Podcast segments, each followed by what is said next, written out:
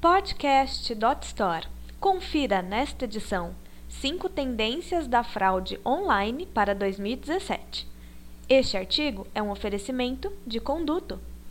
A fraude online se mostrou um braço bastante importante do crime cibernético ao longo do ano que passou.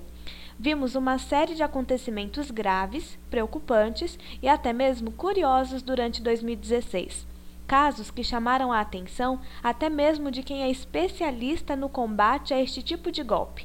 Vazamento gigantesco de dados pessoais e financeiros, golpes de dimensões continentais, fraudes engenhosas e absurdas, ataques de robôs a dispositivos de internet, etc.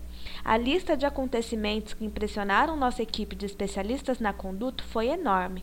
Mas, enquanto olhávamos para trás, analisando o que ocorreu, realizamos uma série de exercícios para tentar imaginar o que está por vir em 2017, para o campo da análise de risco e elencamos as cinco principais tendências da temporada.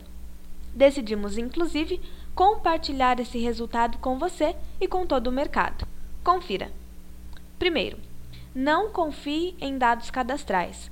Os dados cadastrais em compras online sempre vão bater, especialmente quando se tratar de uma fraude. Esta talvez seja a previsão mais fácil de fazer, principalmente em decorrência dos inúmeros vazamentos de dados pessoais nos últimos anos. Para termos uma ideia, nos últimos dias de 2016, o Yahoo divulgou um vazamento de dados que pode ter exposto um bilhão de usuários, ou cerca de 15% da população mundial. Diversas informações pessoais nossas circulam abertamente na internet e cybercriminosos se aproveitam disso para conseguirem realizar uma compra perfeita, cadastralmente falando. Nome, CPF, dados pessoais, número de telefone.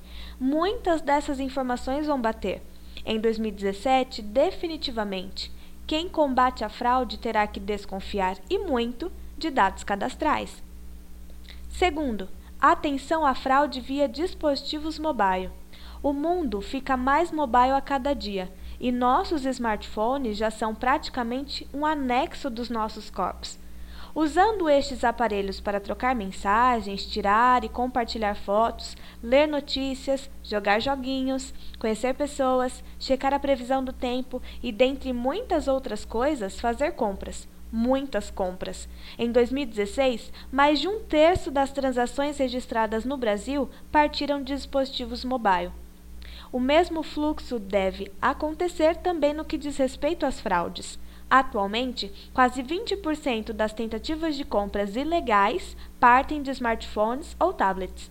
Mas a expectativa é que este número salte consideravelmente ao longo de 2017, sinal de alerta para quem vende por apps. Terceiro, criatividade criminal. Fraudadores estão sempre tentando driblar as barreiras de segurança criadas por antifraudes e lojas virtuais.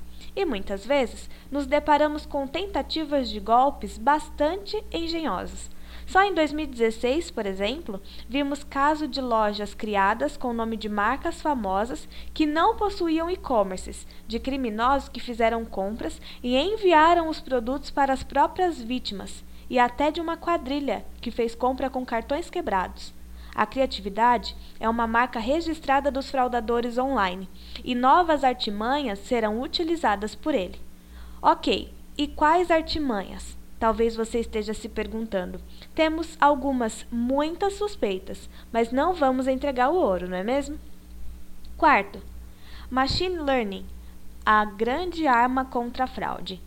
Quando fraudadores detectam alguma vulnerabilidade em lojas virtuais, não tem piedade na hora de aplicar golpes.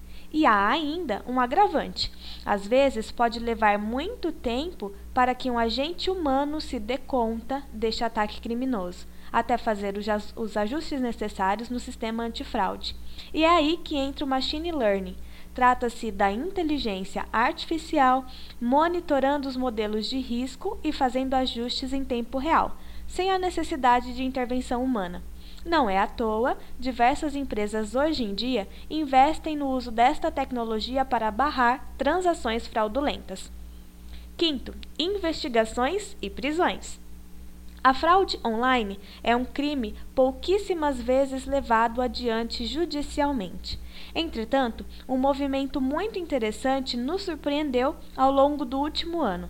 Em vários cantos do planeta pipocaram investigações por parte de órgãos bastante relevantes, inclusive no Brasil, com a Polícia Federal deflagrando a Operação Chargeback.